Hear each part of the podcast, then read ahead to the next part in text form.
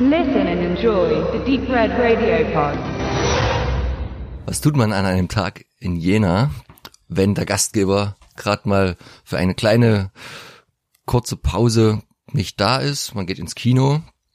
Und, das Wetter war schlecht. Und das Wetter war schlecht und es ist Winter. Und wir mussten also quasi in den Film gehen, der genau zu der Zeit lief. Und äh, ähm, hat Benedikt jetzt was gut bei mir, weil ich habe das erst angeleiert. Ich hoffe, er verzeiht mir das, ähm, dass wir den einzigen Film, der da reingepasst hat, mit die Hochzeit gesehen haben, was ja die Fortsetzung von Klassentreffen 1.0 ist.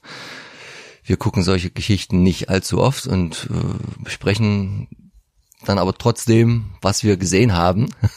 Und es macht ja auch Spaß, einfach mal äh, nichts Gutes über einen Film sagen zu können, ohne dass ich jetzt ja schon allem vorweggreifen möchte. Also wir haben ziemlich genau das bekommen, wovor uns jeder gewarnt hatte und wovor uns eigentlich auch schon unsere eigene Intuition und unser Filmgeschmack vorher gewarnt hatte. Und es ist aber leider genau das eingetreten, ja, was erwartet war. Müssen wir jetzt noch groß was zum Inhalt sagen, zu diesem? Ich möchte vor allen Dingen eines sagen, und zwar, dass es jetzt hier nicht irgendwie im plattes Till Schweiger-Bashing ist, weil Till Schweiger, Till Schweiger ist äh, nach wie vor eine respektable Person in dem Sinne, dass er Filme für den Geschmack, den Durchschnittsgeschmack scheinbar des deutschen, deutschen Zuschauers kreiert und diese ja auch wirklich gut besucht sind. Das heißt, das, das was er tut, hat Erfolg. Ein harter Diss für den deutschen Durchschnittsgeschmack gewesen. Ja, aber die, die Zahlen sprechen ja für sich. Und er ist auch einer der wenigen, der Filmförderung zurückzahlen kann. Äh, und deshalb äh, bekommt er auch jederzeit auch immer wieder äh, die, die nötigen Finanzen dafür zusammen. Also das geht jetzt nicht darum, dass Till Schweiger Filme per se schlecht sind. Die Filme sind handwerklich eigentlich von denen, die ich gesehen habe, eigentlich nicht zu beanstanden. Ne? Inhaltlich ist immer eine andere Sache, aber was hier bei Klassentreffen, ich wollte sage ich schon Klassentreffen, in denen wir übrigens nicht gesehen haben, äh, jetzt die Hochzeit, der Film war einfach auch technisch, also schlecht montiert. Äh, da werden wir noch dann ein Beispiel bringen. Ähm, ja, inhaltlich, ja, sind halt, äh, ja, wo fängt man da an oder wo hört man da auf? Also Till Schweiger ist so ein 50-jähriger, ganz jung gebliebener DJ, der karrieremäßig gerade einen kleinen Bruch erlebt, weil seine neueste Platte, wo er so einen gewissen Stilwechsel vollzogen hat, zerrissen wird von der Kritik, was übrigens für den Film auch definitiv der Fall sein wird. Und ähm, das ist aber alles äh, so Nebengeräusche für ihn, weil wie die, der Titel schon sagt, äh, möchte er heiraten, seine ähm, Freundin und die stecken halt Hals über Kopf in den Hochzeitsvorbereitungen und dann kommt ein störendes Ereignis dazwischen, nämlich dass einer seiner Kumpel ähm, die Löffel abgibt. Das war noch beim, eine beim Scheißen. Beim Scheißen, das war noch eine äh, ja herausgefordert witzige äh, Szene dieses Filmes, der in jeder Form und in jeder Sekunde sehr übertrieben war. Ich weiß nicht, ob das dieser deutsche Durchschnittshumor mittlerweile ist, den man da braucht. Und deswegen schieben sie halt vor dieser Hochzeit dann eigentlich noch die Beerdigung von dem Kumpel ein, mit noch ein paar anderen dann im Schlepptau und daran entwickelt sich dann eine haarsträubende Geschichte. Das hat so alles ein bisschen einen Hangover-Touch, so von den ganzen Einzelschicksalen, die dann dort passieren auf dieser Reise. Ist ja auch irgendwie ein kleiner Roadtrip. Ist auch toll, dass der Typ irgendwie scheinbar irgendwie naja, schon, äh, die sind ja alle wieder mal in Berlin und alle sind reich, irgendwie alle haben fette Buden und, und fette Autos und dann fahren die zu der Beerdigung irgendwo ins Nimmerland, sind ewig unterwegs, müssen zwischendurch genau, noch Kuchen essen. Genau, die Hinreise dauert gefühlt einen Tag und die, Rückreise, die Rückreise eine halbe Stunde. Oder eine also, Dramata also, also jetzt wirklich äh, lückentechnisch im Drehbuch, das er Herr Schweiger ja auch mit äh, verantwortet, äh, sind sehr viele. Das ist auch bei einer Komödie nicht unbedingt zwingend. Ja, Also äh, der Film hat aber keinen eigenen Realismus muss. Das muss man dazu sagen, in seiner äh, Fiktion. Äh, ich finde, also man hat wieder diese dieses typische ähm, die die Farben des Till Schweiger. Das heißt, der die Film der Film ist sehr hell und es ist immer irgendwie Sonne und auch wenn es eigentlich Nacht ist und äh, und es ist eine eine äh, der, Film hat keinen Fluss, keinen erzählerischen Fluss. Am Anfang dachte ich, was ist das jetzt, eine Sketch-Comedy? Äh, äh, so hat das den Anschein. Und es entwickelt sich keine Geschichte eigentlich. Man hat zwar diesen Plot, aber es entwickelt sich keine Geschichte, der man folgen kann. Weil irgendwie ist alles immer auch, ähm, ich weiß nicht, muss man vielleicht auch wieder den vorhergehenden Film gesehen haben, äh, aber viele Sachen werden vorausgesetzt, dass man es weiß. Okay, ist jetzt nicht so schlimm.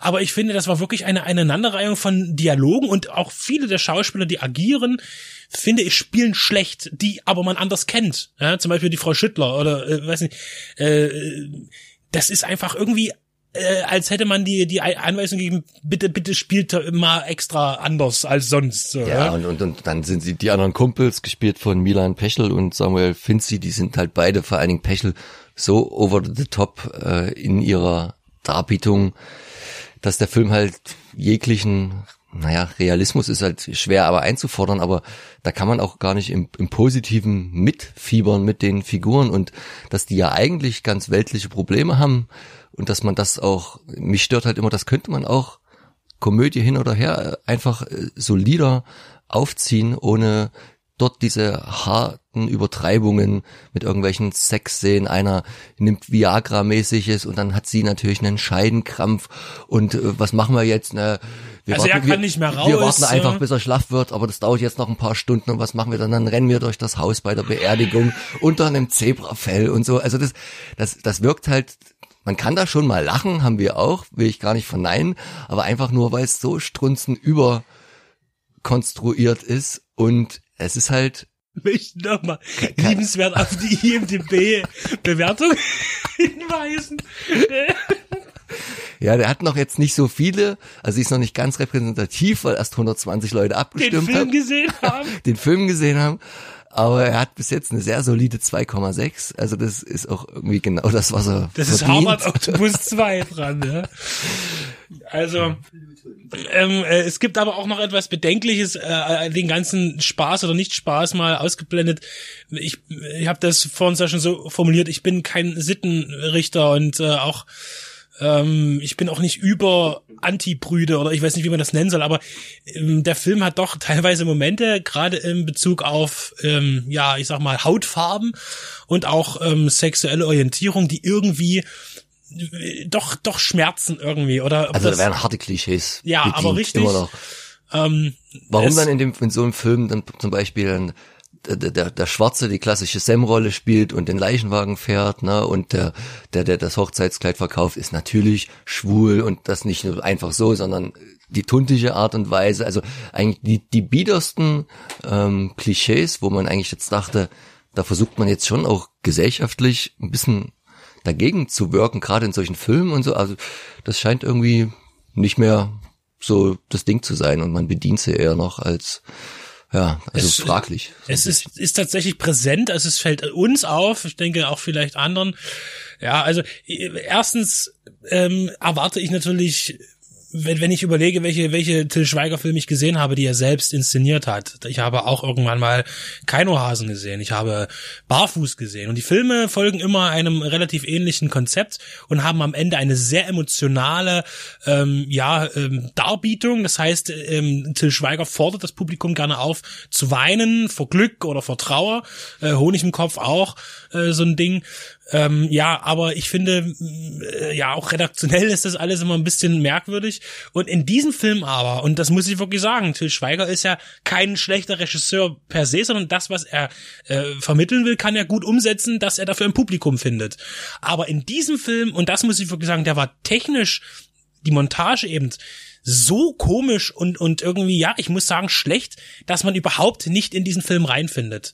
Also dramaturgisch gar nicht, weil es wirklich, der Film funktioniert nicht wie ein Spielfilm, hatte ich das Gefühl. Ja, also eine ganz merkwürdige Sache. Also mir hat er wirklich überhaupt nicht gefallen. Ähm, das kann ich dazu sagen. Und der Film wird aber mutmaßlich sein Publikum finden. Ja der gute Durchschnittsdeutsche wird dann wieder äh, dafür sorgen, dass auch dieser Film ein Erfolg wird.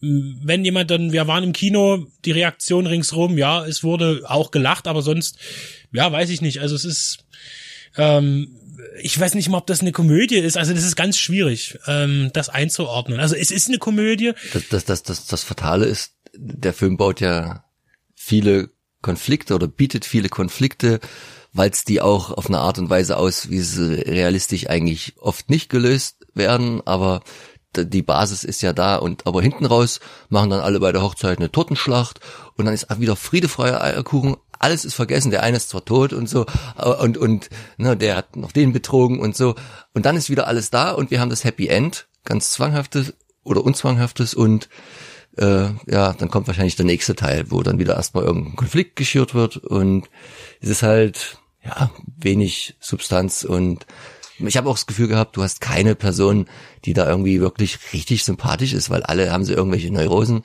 sind bescheuert, spielen so schlecht und naja, das, der lässt einen halt dann doch irgendwo kalt, bis so die drei Lacher, die so übertrieben sind, dass man selbst dann doch da mitziehen muss. Aber von daher, ähm, es ist so oft wie mit dem deutschen Genrefilm, das alte Thema, wenn man sagt, ja, aber man muss dem eine Chance geben, man muss dem eine Chance geben und man macht's immer mal wieder und sagt, nee, jetzt, das war aber jetzt irgendwie dann doch das, das, das letzte Mal, weil man wird wieder und wieder und wieder enttäuscht und härtet dann doch ein bisschen ab.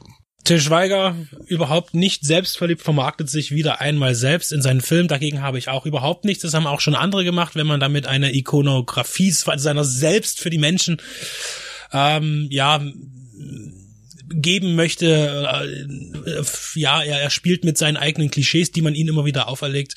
Ähm, das kann man auch so ein bisschen als Satire auf sich selbst betrachten, aber vieles kommt davon auch nicht an und äh, ob es wirklich gewollt war, ist noch die andere Frage. Also äh, von uns jedenfalls keine Empfehlung für die Hochzeit oder aber vielleicht gerade doch, weil man muss auch hin und wieder mal einen schlechten Film sehen, um zu wissen, was gute sind. Darauf jetzt ein Tilz. Prost.